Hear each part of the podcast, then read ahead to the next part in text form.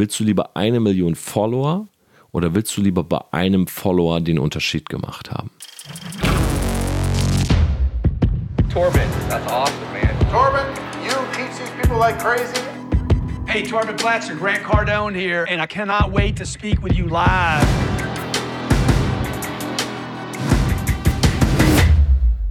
Living a Self-Made Life. Hi und herzlich willkommen zu dieser Podcast-Folge. Es ist Mittwochmorgen, wenn du ihn dir direkt anhörst. Ich wünsche dir einen wunderbaren Tag. Ich wünsche dir ein wunderbares Bergfest der Woche.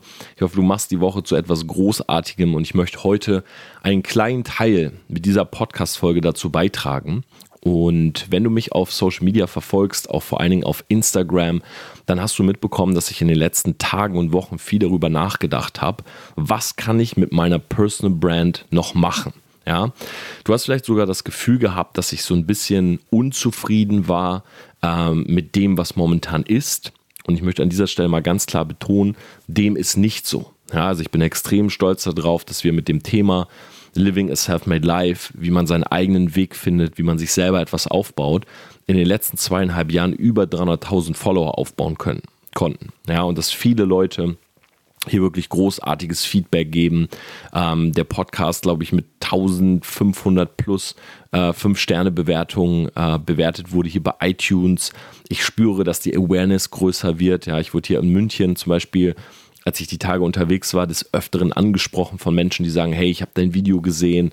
Äh, drei Kids im englischen Garten haben mir von ihrem Retail-Sneaker-Business äh, erzählt. Und ähm, ja, ich bin einfach extrem stolz darauf, dass ich hier bei einzelnen Personen wirklich einen Impact machen kann. Ja, dass man wirklich einen Einfluss mit dem hat, was man sagt. Und ich habe heute von Gary Vee auf Instagram gelesen, das war so ein Quote-Bild, da stand drauf, ähm, oder war er mit jemandem in einem Call und er hat quasi die Frage gestellt, willst du lieber eine Million Follower oder willst du lieber bei einem Follower den Unterschied gemacht haben? Und ich glaube, viele würden im ersten Moment sagen, ich will eine Million Follower weil eine Million Follower bedeutet ja nicht, dass du bei denen keinen Unterschied machen kannst oder die Chance, dass du bei einer Person von einer Million einen Unterschied machst, ist natürlich viel, viel größer. Nur wenn man es wirklich mal so gegenüberstellt und man sagt, okay, du hast ein Leben komplett verändert.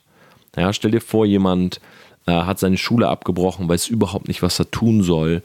Und durch deine Ratschläge oder durch deinen Content fängt er an, sich was eigenes aufzubauen und kann das Leben leben, was er haben wollte. Ja, was er auch schon vorher haben wollte. Und wäre dein Content nicht da gewesen, hätte er diesen Hinweis, diese Ratschläge, diese kleine Inspiration nicht gehabt und wäre womöglich auf der Straße gelandet. Ja, oder hätte Hartz IV bekommen.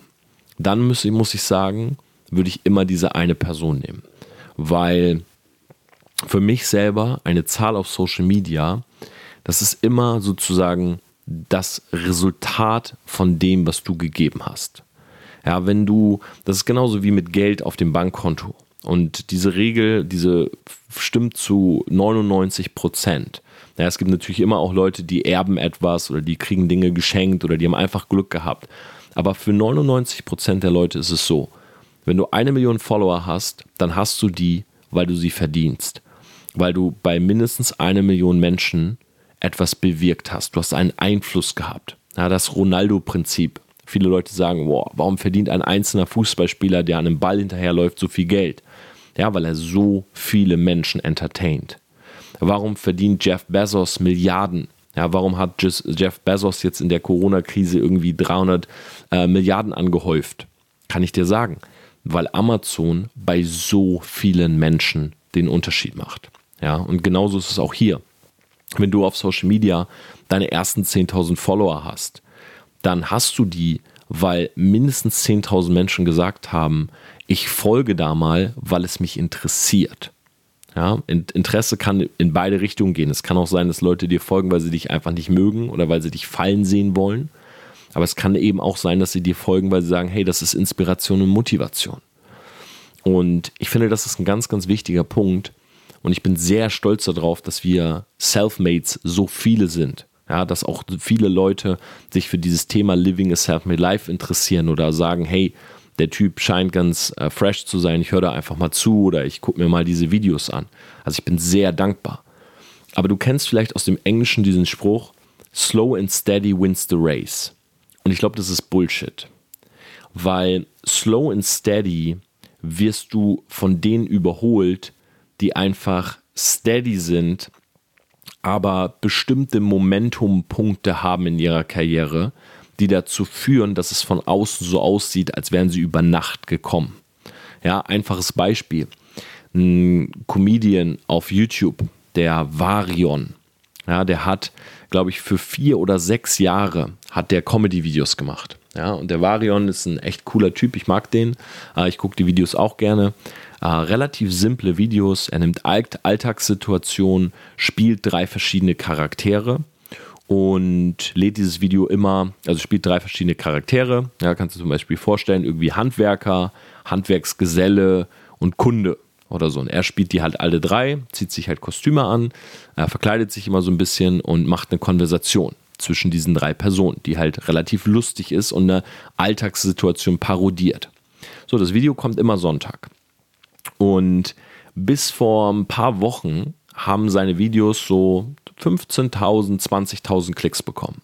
Also der Junge war extrem steady. Der hat immer durchgezogen. Ja, sagen wir mal sechs Jahre YouTube und nach sechs Jahren YouTube jedes Video 15.000 bis 20.000 Klicks. Das ist stabil, aber das ist jetzt nicht außergewöhnlich. Ja, bis vor ein paar Wochen haben wahrscheinlich noch nicht viele Leute von Varion gehört, weil er hatte, glaube ich, 40 oder 60.000 Abonnenten.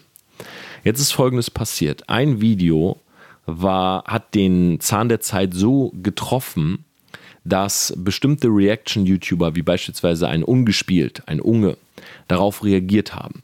Ja, das heißt, die haben sich dieses Video angeguckt und haben ihre Meinung dazu gesagt, haben sich totgelacht. Und dieses Video von besagten Reaction-YouTuber Unge hat, glaube ich, fast eine Million Views bekommen. Durch diese eine Million Views sind jetzt ganz viele Leute auf Varion aufmerksam geworden. Und der Junge, absolut verdient, hat in einem Monat fast eine halbe Million Abonnenten gemacht. Mittlerweile steht er, glaube ich, bei über einer Million Abonnenten. So, das heißt, was ist passiert? Er war steady, also er hat immer durchgezogen. Ja, für sechs Jahre hat er Videos gemacht und er hat vergleichsweise für die Zeit und die Mühe relativ wenig Views gehabt. Jetzt kommt jemand, der das Video nimmt, weil er den Zahn der Zeit trifft und auf einmal ist er über Nacht da und wird eingeladen bei Worldwide Wohnzimmer, hat auf einmal eine Agentur hinter sich. Ähm, ich glaube, die Agentur Flow hat sich da direkt dran geheftet und so weiter. Also der ist sozusagen über Nacht zu einem Internetstar geworden. Und viele, die ihn jetzt sehen oder das erste Mal sehen, sagen, ah, das ist über Nacht passiert. Stimmt aber nicht. Ja, es sieht nur so aus.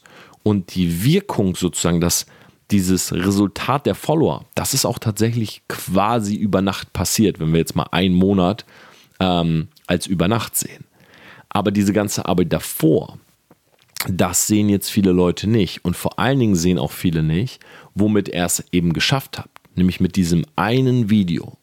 Seitdem sind alle seine Videos, glaube ich, auf Platz 1 oder in den Top 10 der YouTube-Trends gelandet. Und das ist eine sehr, sehr krasse Geschichte. Deshalb glaube ich, Erfolg liebt Geschwindigkeit und zwar in kurzen Phasen. Das ist wie so ein Hit-Training, ja, wo du zum Beispiel drei Minuten langsam gehst, ja, oder drei Minuten walkst und dann eine Minute sprintest. Und das ist, glaube ich, der Punkt, den Erfolg liebt und der, der Faktor, der dazukommt, ist, wenn du das jetzt jeden zweiten Tag machst, Hit-Training, dann hat das auch noch einen richtig starken Effekt weil du nämlich viel Fett verbrennst, du wahrscheinlich irgendwie shreddeter aussiehst, ah, man sieht vielleicht den Sixpack und so weiter. Also du musst durchziehen und du brauchst dann aber diese Phasen, wo du nach vorne gehst und einfach dieses Momentum nennt man das. Wenn so viele Dinge zusammenkommen, dafür sorgen, dass du wie so ein Blitz sozusagen einschlägst und Leute dich auf einmal wahrnehmen. Und bei mir in den letzten Jahren gab es mehrere genau solcher Punkte ja, wo ich halt gemerkt habe, okay, ich muss den nächsten Schritt gehen. Und jetzt in der Corona-Zeit ist eben wieder einer dieser Punkte, wo ich so merke, ich will den nächsten Schritt. Ich will nicht jeden Tag 100 Follower machen, sondern ich möchte Tage haben, wo ich vielleicht mal 2000 Follower mache oder mal 5000 Follower. Und ich überlege, wie mache ich das? Wie kann ich sozusagen meinen Content den ich selber, an den ich selber glaube, wo ich weiß, hey, dieses Video könnten mehr Leute sehen und es würden mehr einen Benefit davon haben. Ja, das ist immer ein ganz wichtiger Punkt. Wenn du an dich und deinen Content nicht glaubst, dann wird der auch nicht an mehrere Leute ausgestrahlt. Ja, einfach weil dieser Glaubenssatz, ah, ich glaube, so gut ist das Video gar nicht, der sorgt schon dafür, dass du nicht alles dafür tun wirst, dass es mehrere Leute sehen. So, aber ich glaube an meinen Content und ich bin gerade am Überlegen, was kann ich mit meiner Brand machen, um den sozusagen an noch mehr Menschen zu bringen.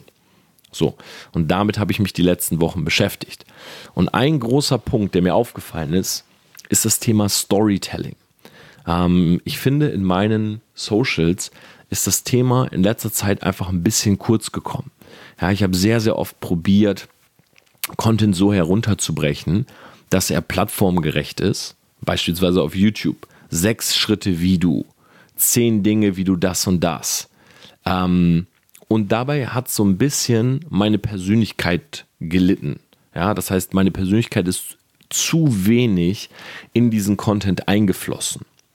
Und ich hatte letzte Woche ein super Gespräch. Also sowieso muss ich sagen, äh, die letzte Woche war awesome. Also ich hatte drei Tage die Annika hier.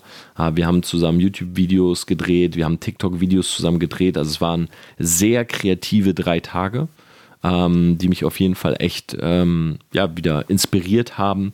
Äh, wir haben bei YouTube ein Video rausgebracht zum Thema Storytelling, eben genau zu diesem Thema, wo ähm, auch eine Menge Mühe und Zeit drin steckte was ähm, mich immer sehr erfreut. Also wenn ich nicht mich hinstellen muss und irgendwie, okay, heute müssen wir vier Videos drehen, sondern wenn ich für ein Video mir meinen ganzen Tag Zeit nehmen kann. Das ist so richtig Luxus für mich und ich freue mich dann immer sehr auf das Ergebnis.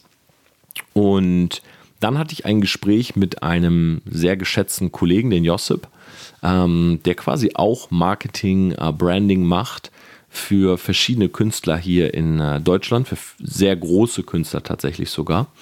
Und ähm, wir haben so ein bisschen über das Thema Doppelmoral gesprochen und allgemein Social Media und wie sich bestimmte Menschen dort verhalten. Und das hat mich zu einem Punkt gebracht, wo ich selber mal so ein bisschen reflektiert habe, wie ist das eigentlich bei mir? Weil viele Leute sagen, beispielsweise im Livestream gestern wieder, äh, ich nehme es gerade an, an dem Montag auf und ich habe ja immer Sonntagabend 22 Uhr bei Instagram den Livestream. Und dann sagen immer viele, hey Torben, äh, du bist wirklich so einer der ehrlichsten. Du bist so mega authentisch. Ähm, bei dir merkt man, das ist nicht aufgesetzt. Und ich nehme das natürlich gerne und sage, hey, ähm, vielen, vielen Dank dafür. Aber ist es nicht eigentlich krass, dass man sich da, also dass das etwas ist, was auffällt und nicht andersherum den Leuten heutzutage auffällt, wenn jemand lügt oder fake ist? Also, dass die Normalität, die Norm schon oder die Norm schon geworden ist, zu lügen und zu faken und deshalb jemand aus der Masse hervorsticht, der ehrlich ist, authentisch ist, anstatt dass man sozusagen davon ausgeht, jeder ist ehrlich und authentisch und ein paar lügen und faken leider. So, und das hat mich ähm, wirklich sehr zum Nachdenken angeregt gestern und ich habe mal so überlegt, wie kam das eigentlich bei mir oder habe ich bei Social Media eigentlich noch nie ähm, gelogen oder mal irgendwie geflunkert oder was verdreht oder so? Und die Antwort ist, doch habe ich. Und da möchte ich mit euch drüber reden, denn das ist ein Satz, der ist mir bis heute im Kopf geblieben.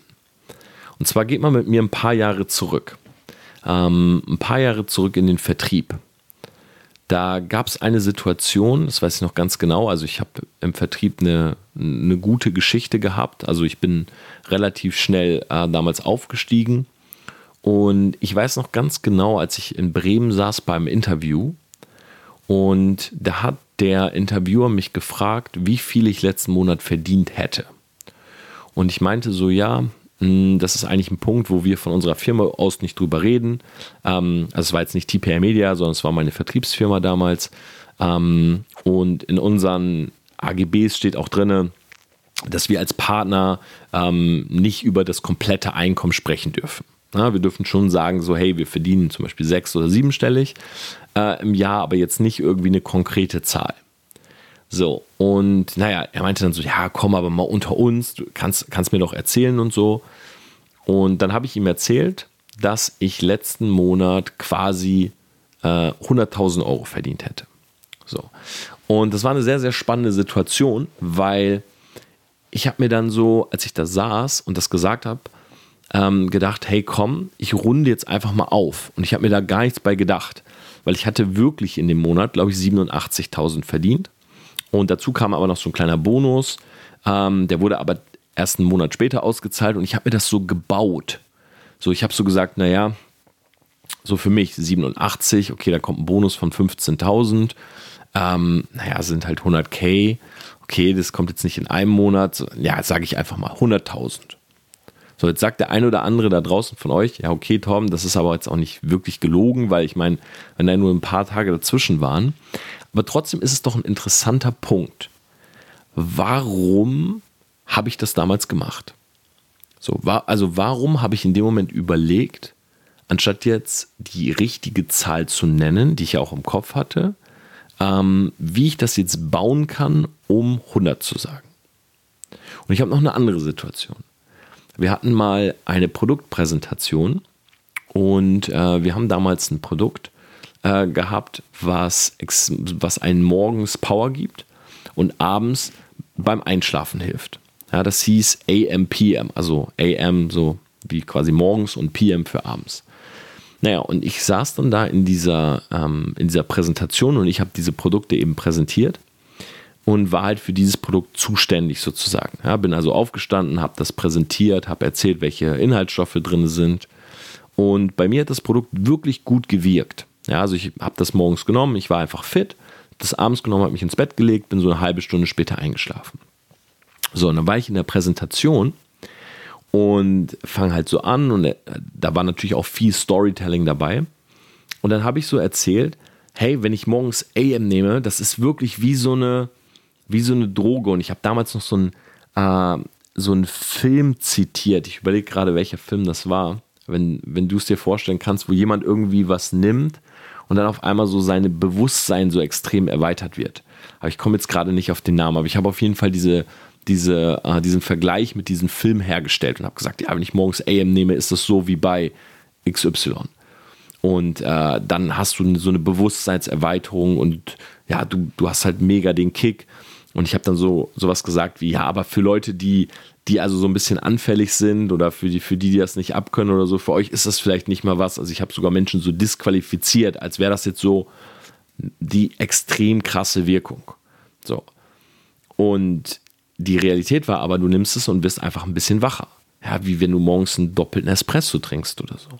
Und abends hat es mir einfach geholfen, ein bisschen runterzukommen und einzuschlafen. Aber es war natürlich nicht eine Wirkung, wie eine Droge hatte oder so. Aber ich habe das in dieser Präsentation erzählt. Und dann war ich auf einem Seminar in Las Vegas. Und auf diesem Seminar gab es so eine kleine Mastermind-Runde. Ja, und ich gehörte zu den, das war auch vom Vertrieb, ich gehörte zu den Top-Verdienern. Und wir waren in so einer, in so einer Mastermind-Runde, wo sozusagen Leute darüber gesprochen haben, wie groß ihre Organisation ist. So, und ich hatte damals, zum, zum damaligen Stand, hatte ich 12.500 ähm, Menschen im Vertrieb aufgebaut, habe also eine Vertriebsstruktur von 12.500 Menschen gehabt. Und ich weiß noch ganz genau, wie wir da standen. Also es waren ungefähr 15 Menschen, äh, die alle so VIP waren in dieser Mastermind. Und jeder hat über die Größe seiner Organisation gesprochen. So, und einer sagt, hey, 40.000 und 30.000 und so weiter. Und da war ein Typ, der hatte so mein Alter. Also die meisten in dieser Mastermind-Runde waren ein bisschen älter, die waren so Richtung, ich würde sagen, 45 plus.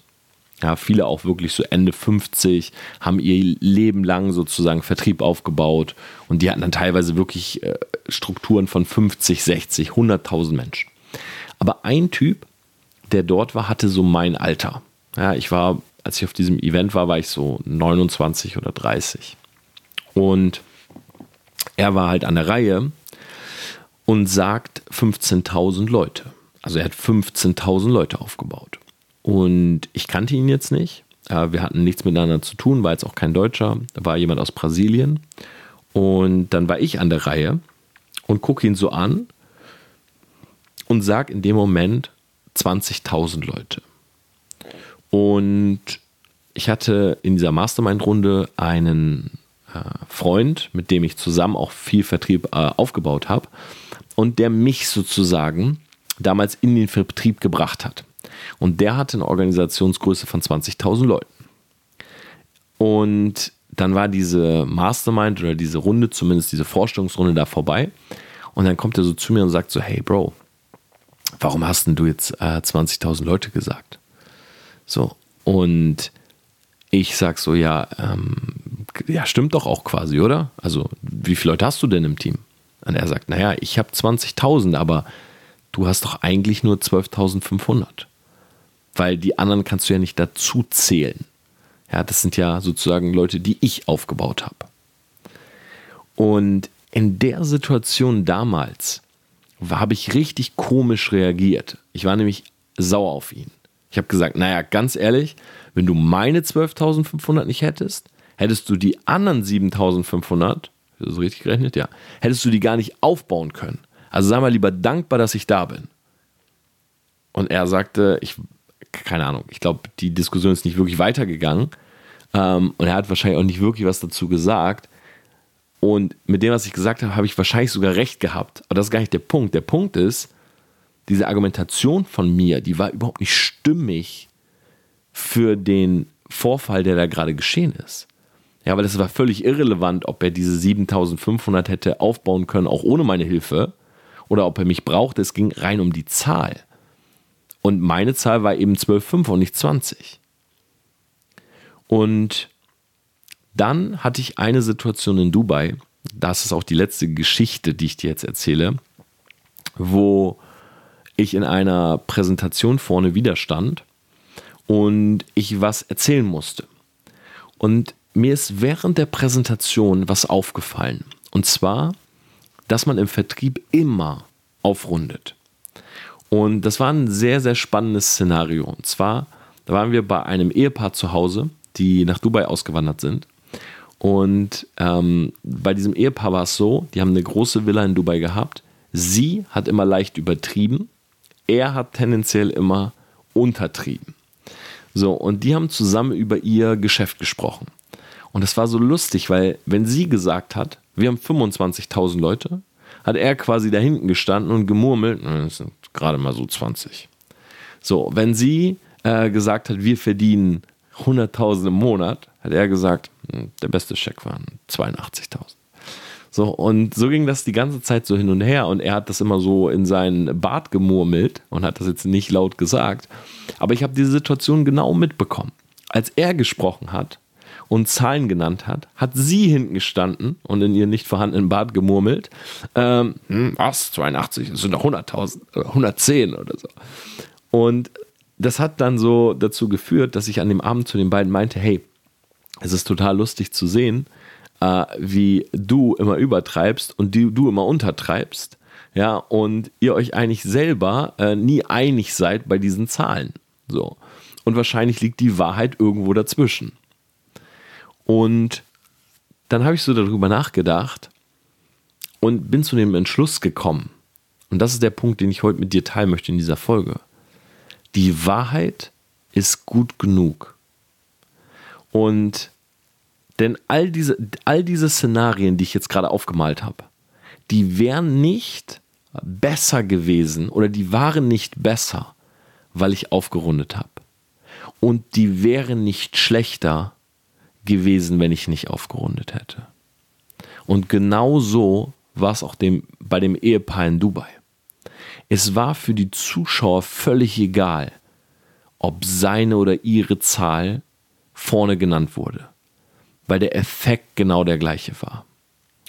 Und mir ist im Internet sehr oft aufgefallen, dass Menschen, wenn etwas sehr gut läuft, und da kam ich eben in dem Gespräch mit Josip drauf, wenn etwas sehr gut läuft, tendieren Leute dazu, immer noch ein bisschen was dazu zu geben, was am Ende mehr kaputt macht, als es dir wirklich bringt.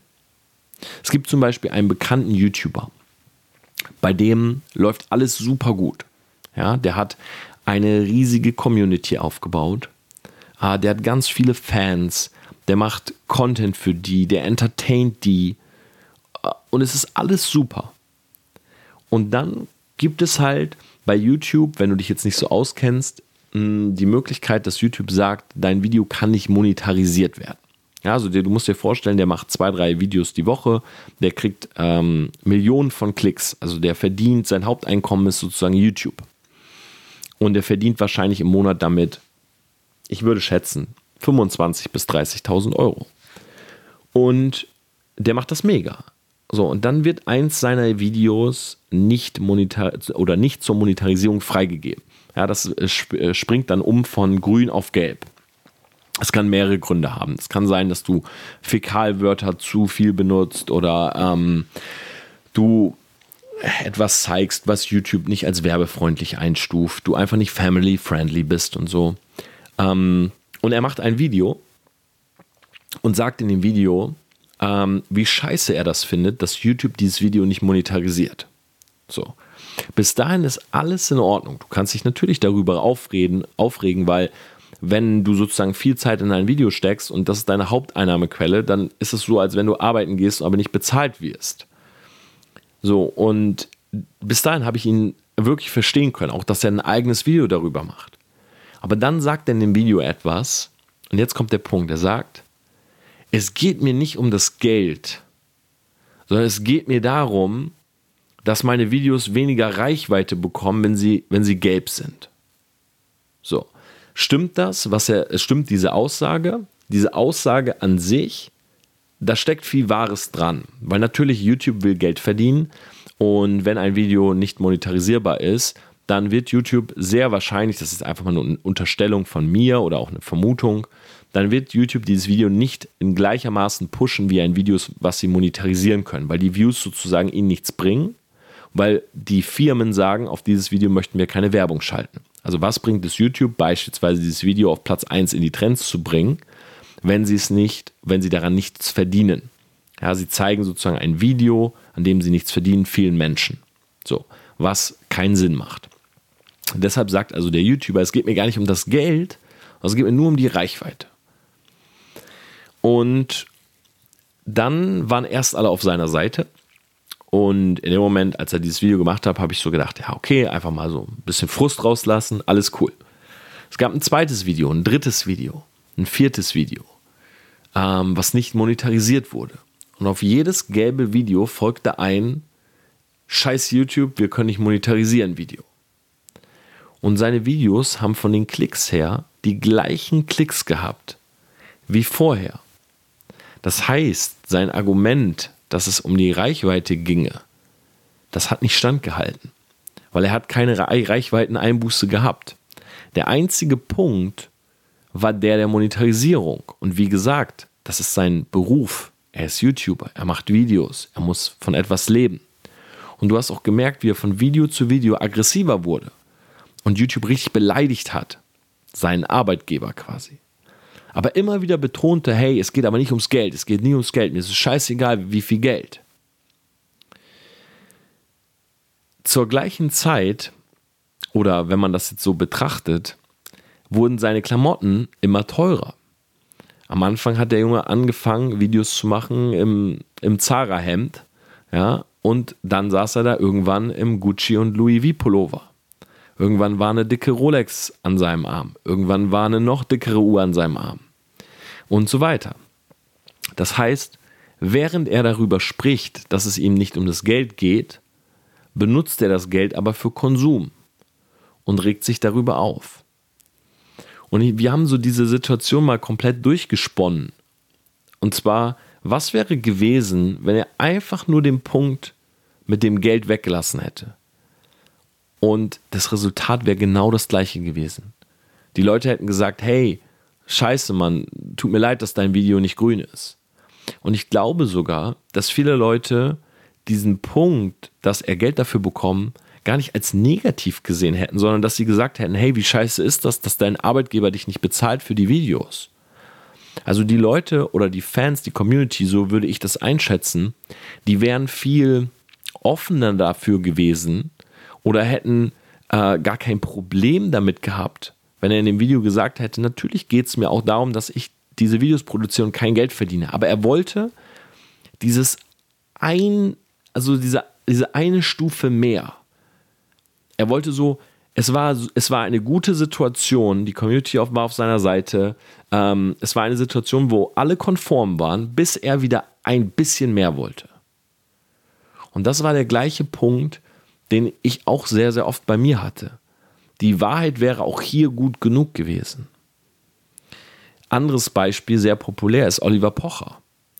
Ja, Oliver Pocher klagt Influencer an, die Dinge bewerben, die Trash sind. Okay. Ähm, Stehe ich hinter.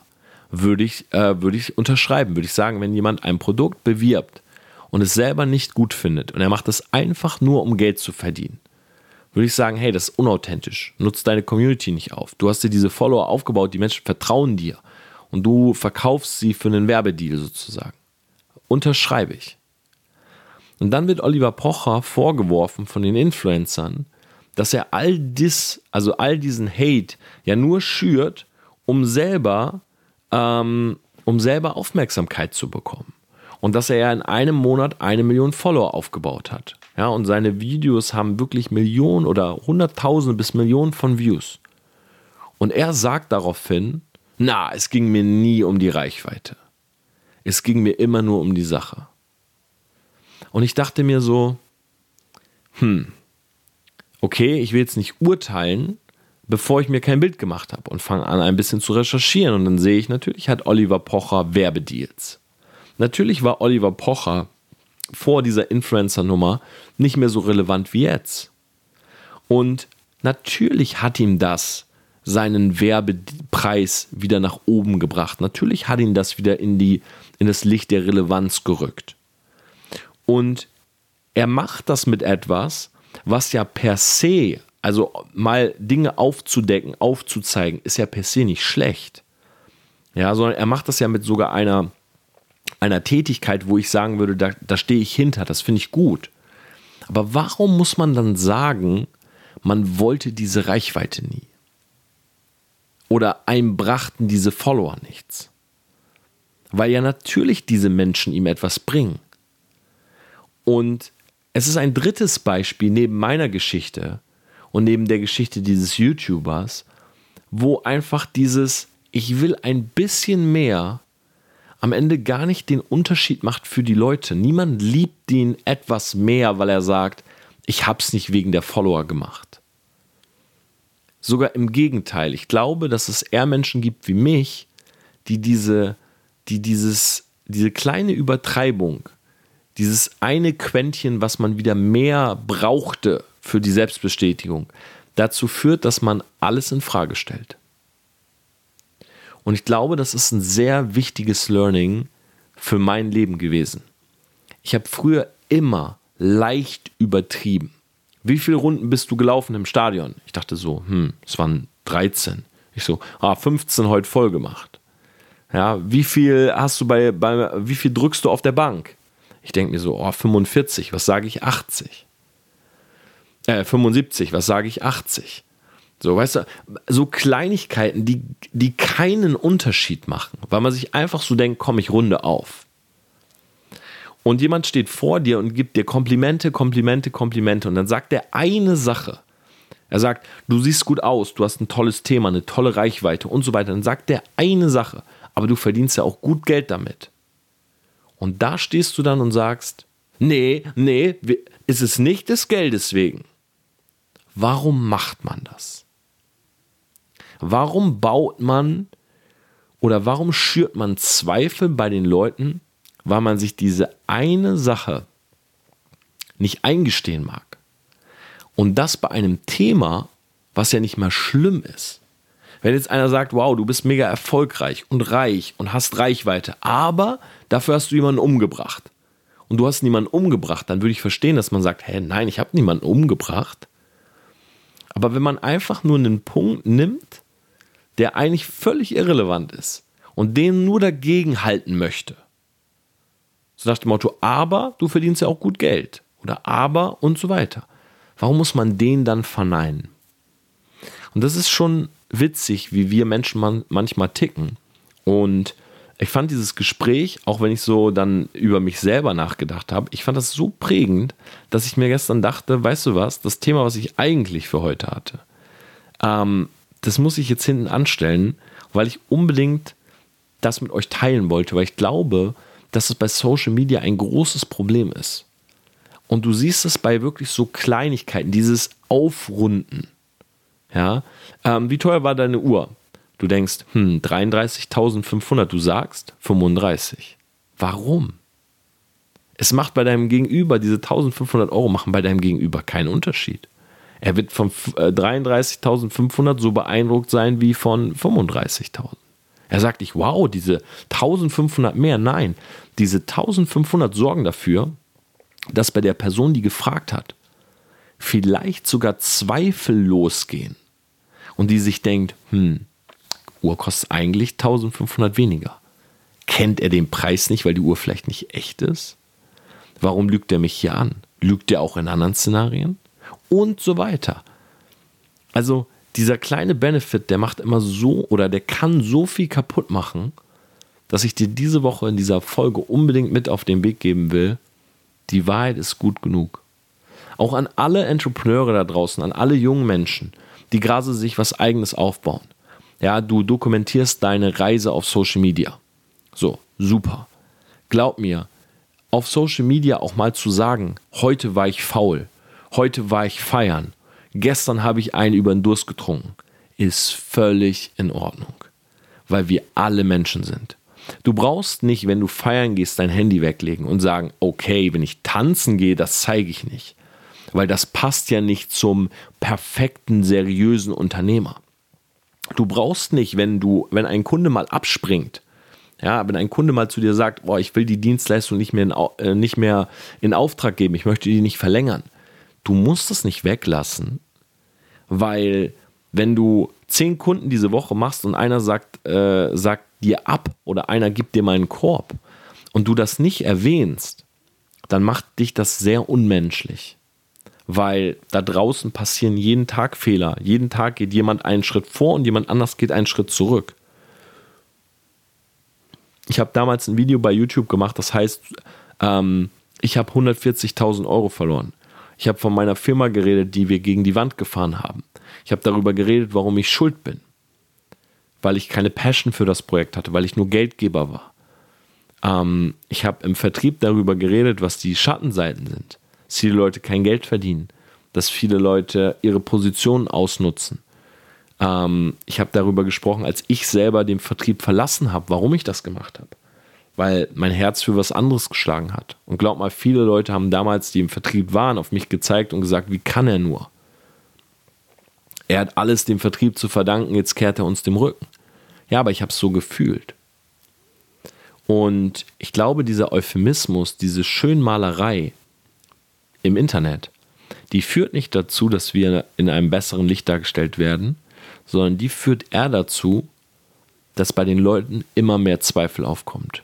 Stimmt das wirklich? Wenn er bei so Kleinigkeiten lügt, was ist dann bei den großen Sachen? Und ich bitte dich einfach nur zu überdenken, wo hast du aufgerundet? Und wäre, egal was es war, die Wahrheit nicht gut genug gewesen?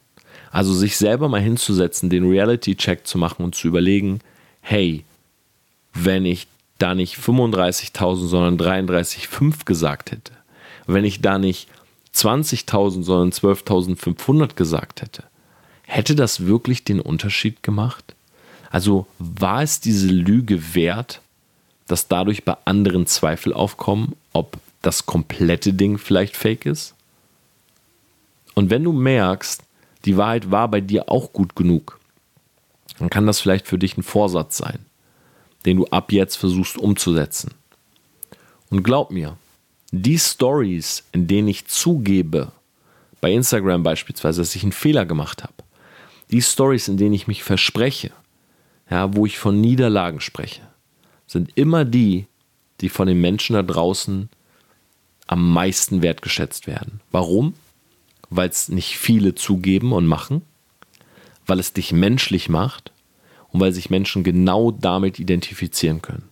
Niemand lebt ein Leben, was von morgens bis abends effektiv, produktiv, geil, outstanding und was weiß ich noch alles ist.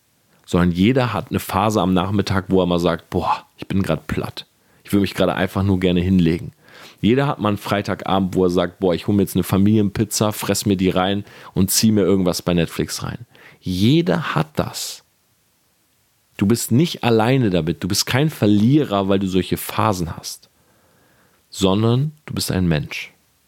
In diesem Sinne, Selfmade, wünsche ich dir eine wunderbare Woche. Es war mir wichtig, das einfach mal mit dir zu teilen. Mach was draus. Bis dann, ciao.